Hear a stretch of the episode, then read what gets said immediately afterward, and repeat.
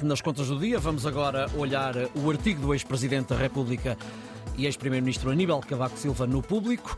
Contas certas, armadilha para iludir os portugueses. Bom dia, Helena. Olá, Confesso... bom dia. Acho que já podemos dizer boas festas, não é? Já, já estava já. a ouvir a música, Exatamente. boas festas. Ontem, quando vi o teu tweet sobre isto, tive automaticamente vontade de ir ver o, o artigo também. Ora, o que é que podemos concluir sobre o que foi a gestão das contas públicas nos governos de António Costa? Esta é uma pergunta. E a outra é: as contas certas, afinal, não são importantes?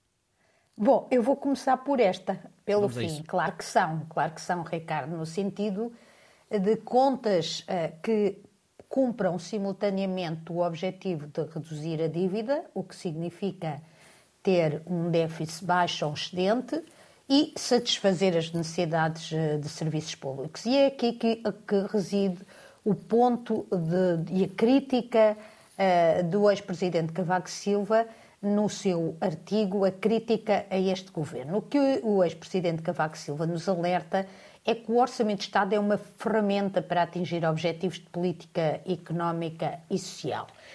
E agora, como nós, aliás, temos dito aqui várias vezes, o Estado tem connosco um contrato segundo o qual nós pagamos impostos e contribuições e ele, Estado, garante a nossa segurança, garante a nossa defesa, a administração da justiça, presta cuidados de saúde, presta cuidados de educação, assim como, através do Estado Social, nos protege do desemprego, da doença e da velhice. Este é o contrato que nós temos com o Estado e é simultaneamente, ou são simultaneamente, os objetivos que deve ter com as contas.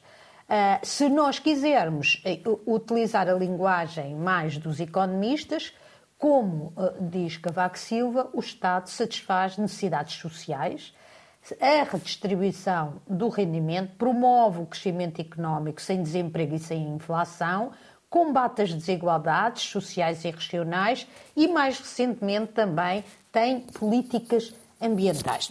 O problema é que para fazer isto é ele precisa de dinheiro, que é o tal dinheiro que nós pagamos com os nossos impostos e as nossas uh, contribuições. E esse dinheiro é que funciona como restrição para não termos um déficit muito elevado. Pode-se ter déficit, o que não se pode é ter déficit durante muito tempo, porque esse déficit acumula em dívida e um dia não conseguimos pagar, como aconteceu em 2011. Ou seja, as contas certas, para usar a expressão do governo, não são um fim, não são um objetivo, são uma restrição que limitam a persecução desses objetivos. O que nos aconteceu uh, nestes anos, e nós aqui Dissemos-lo várias vezes, até numa altura que era muito impopular, uh, e já que falaste no Twitter, em que a, minha opinião era bastante maltratada no Twitter, uh, fomos dizendo isso várias vezes aqui nas contas do dia, foi que se transformou este objetivo, este, o saldo, num objetivo,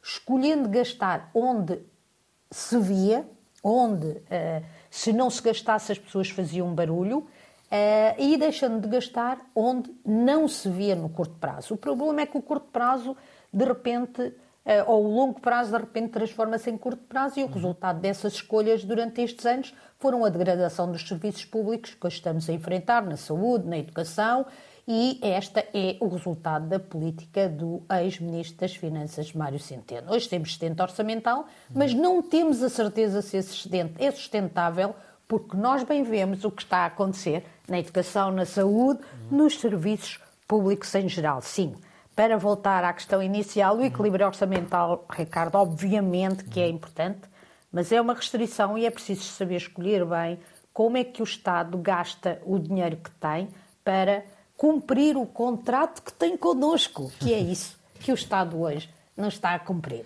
Muito bem, obrigado, Helena. E até amanhã. Até amanhã. Voltamos a encontrar-nos amanhã depois das nove.